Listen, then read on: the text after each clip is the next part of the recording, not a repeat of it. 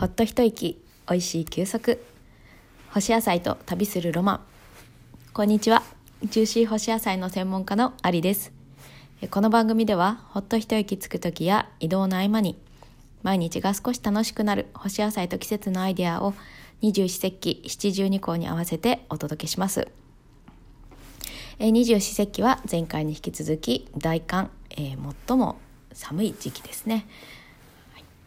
でえまあ、まあそんな最も寒いって言いながらも、まあ、東京はなんか暖かかったり日があるとだんだんとなんかこういてつくようなあの寒さっていうのはなくなったように思いますが皆さんのところはどうでしょうか？ね。そうですね。うん。そして七十二項は、えー、沢水氷詰めるです、えー、水に沢、えー、にお腹の腹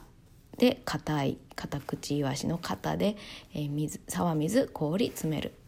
えーとまあ、あの沢の水が硬く凍るとかね、えー、沢の水に、えー、厚く氷が張るそんな時期を表しています。ま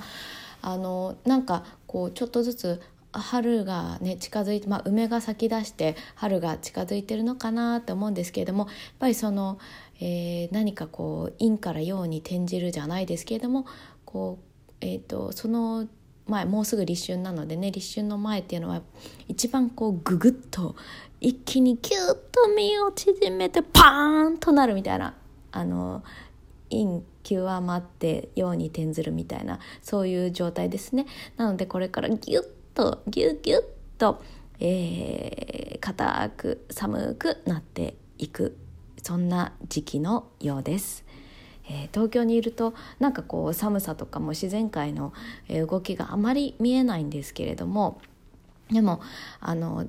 ちょっとね緑があるところに行くと、まあ、霜柱が立っていたりそれからちょっとね雨降った後のえっ、ー、となんて言うんだっけ水たまりがねちょっと凍ってみたりとかまあささやかながらも、えー、自然が主張というか表現をしているのでまあ都内にいたらねそういうのを探すのもいいですよね。なんか自然の中に住んでると当たり前に自然があるんですけども都会ではねえーと、なんかこういろいろ探してみると意外と身近なとこにあったりもしますのでそんなところから自然に思いを寄せてみるのもいかがでしょうか。ねということであのまあ私なんか年明けてからずっとこうバテてるんですけれどもなぜかってあの引っ越しをしました。ようやっと終わりました。終わった終わったなんかずっとあの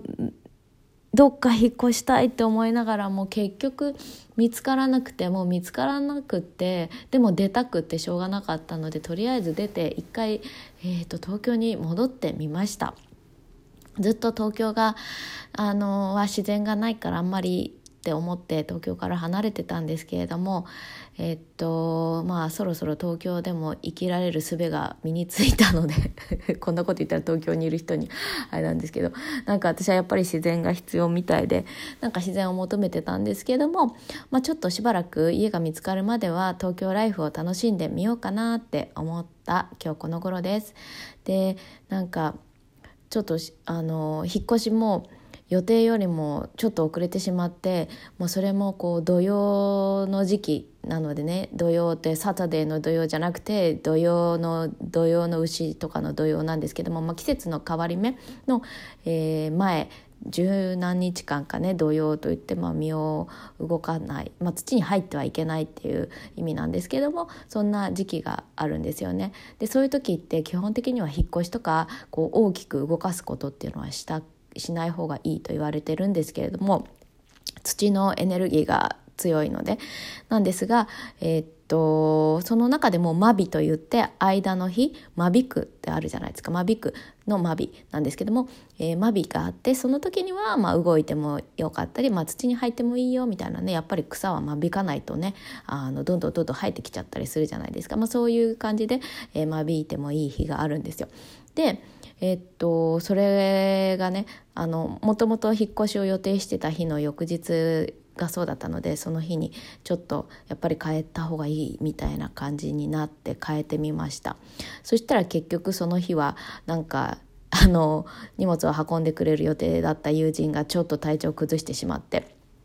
延期になりそしてその翌日に、えー、相なりました。でそれが昨日なんですけどもそれがなんかなんと私自分の誕生日でしてであ誕生日に引っ越すんだみたいななんかすごい面白いなって思いましたでなんか今回の土曜はなんか土曜というかなんかもうすごいあの何回かこの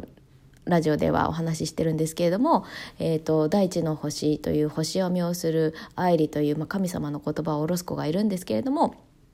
えーと、大変私もお世話になっていてで彼女に、まあ、と話してた時にその引っ越す予定だった前日に家の前に、えーと鳥が死んでたんですちっちゃなちっちゃな緑の可愛い鳥が。でわっと思って何？って思って怖って思ったんですよ。で、まあ、それをね木の下に埋めてでなんかなんだろうって思っててで,、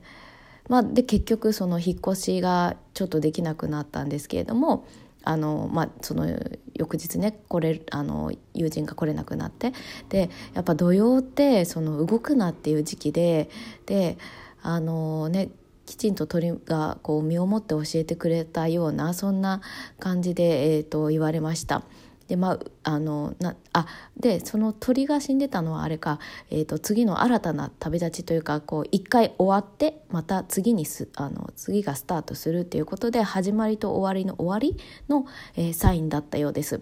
で私はなんかその鳥が死んでいるっていう死ぬという、えー、一見ネガティブに見えるところにフォーカスしてそのネガティブな印象でちょっと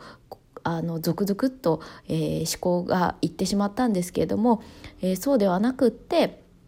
なんかそれも私に対してのサインだったみたいなんですけどもそういうネガティブなものも断ち切る、えー、ネガティブな考え方というか思考ですね思考癖そういうのも、えー、終わる、えー、一旦終了しましょうというそんなような、えー、あれでした。らサインだったようです。でまあそのずっとね引っ越したいけれども引っ越し先が決まらなかった。ったのが去年で。でなんかその家がない家がないって思うことも、えー、自分にとってはストレスだったので一旦やめて、まあ、ある家実家に戻ればいいかっていうふうに思ったんですね。でそこでなんか自分の欲をちょっと一回断ち切ってみましたで、えーと、ただなんかそのなんで焦ってたかっていうと前に風水というかなんかこう方位を見てもらう人にあのちょっと引っ越しの相談をしたところ、えーと去年中に引っ越した方がいいと言われたんですね。今年からは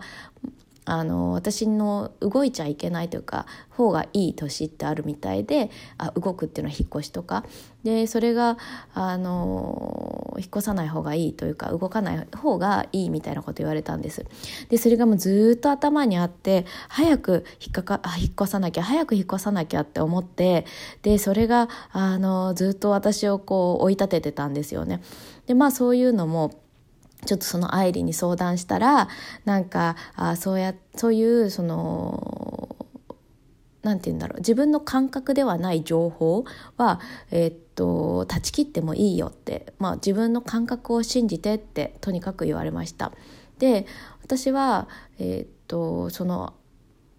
焦りがあったんですよねやっぱりそうやってこうなんかちょっと有名なそういう見る人に言われて、えっと、引っ越した方がいいと思ってたんですけども結局、えー、っと私の心地いい基準は私っていうところで、えー、私が自分のに軸を合わせて立った時にあのどうなのっていうところですよね。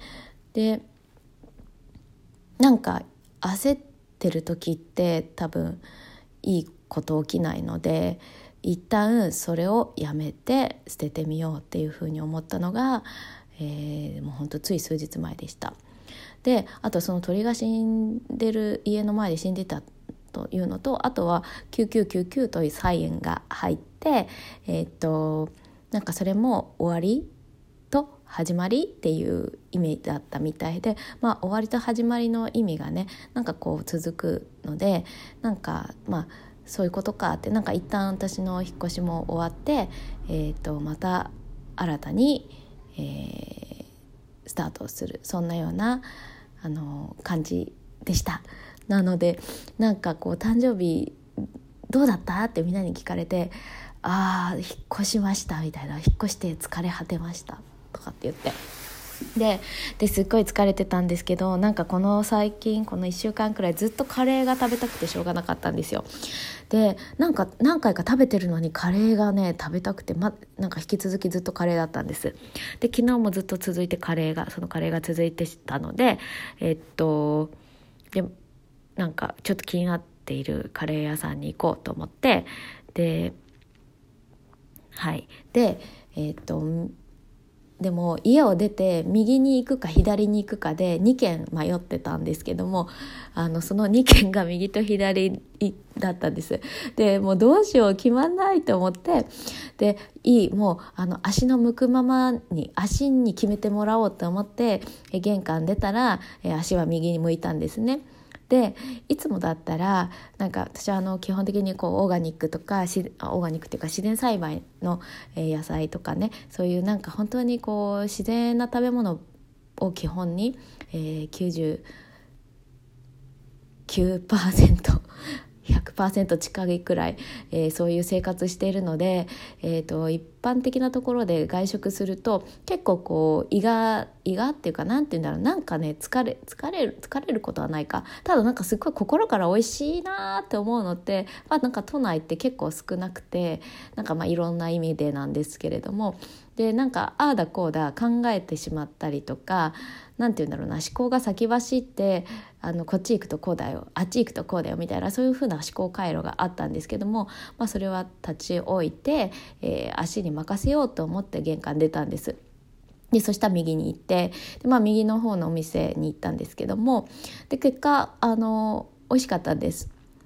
であの左のお店は素材がいいカレー屋さんだったんですよねでも今食べたいメニューは右側だったんですでその右側の方に行ってみたんですでなんか私はいつもやっぱりその素材いい素材を知ってるからなんかその素材にこだわってお店を選んでしまうんですけれどもなんかも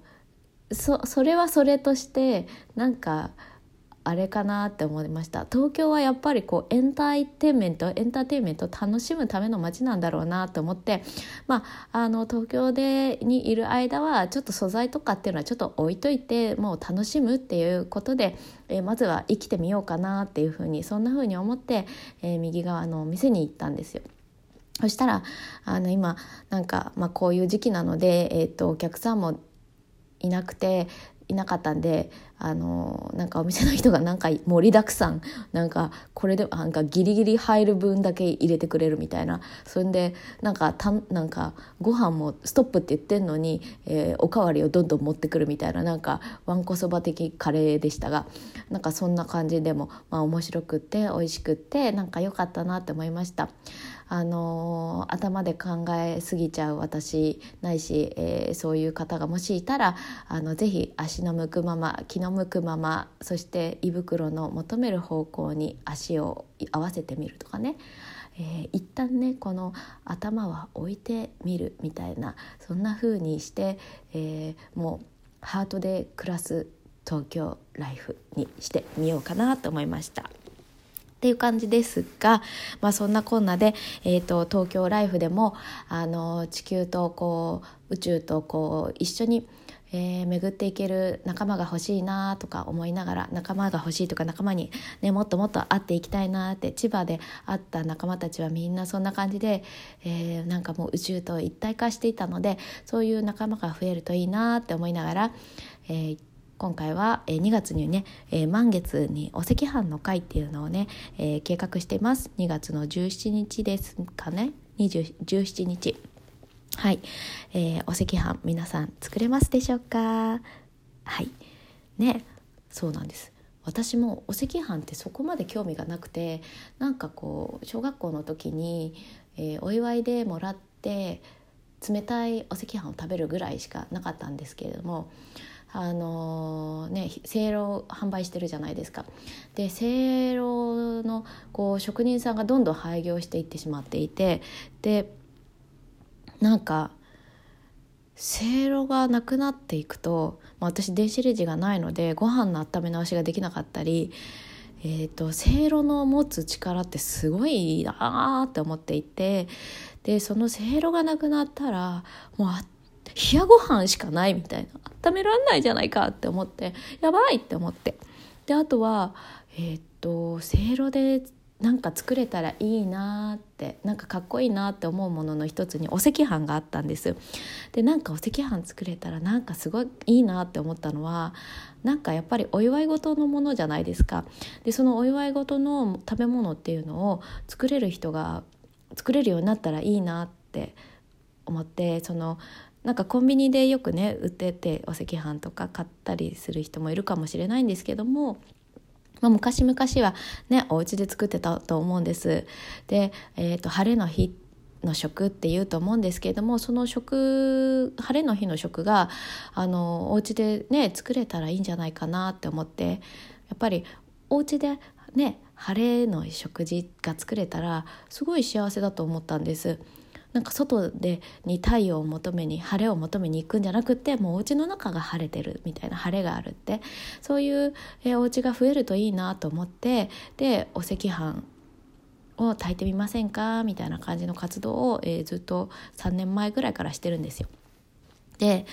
あのこれお赤飯の話すると長くなるので興味ある方は、えー、2月17日朝午前中10時から、えー、12時ぐらいまでですねあのお赤飯の講座をさあのやります。で、えー、っとお赤飯って結構蒸す時間が長長いというか、まあ、40分くらいなんですけれどもあるのでその蒸してる間は、えー、私昔ヨガを教えてましてであのもうヨガはヨガというかストレッチだストレッチ瞑想というのかヨガというのかまあ瞑想ですね。えー、やっぱ体を整えていくと心も整っていってで心を整えた後に料理していくとどんどんどんどん整うのでもう整え好きかって感じなんで整え好きです。整えるの大好きです。ということなので整えたい方ぜひいらしてください。皆さんとお会いできる日をうん楽しみにしてます。ということで今日は干し野菜の話じゃなくてお赤飯の話でした。これからそんな感じになっちゃったらごめんなさい。でも気持ちは一つです。ということで今日はこの辺で。干すといいことあるかもよ。ではでは。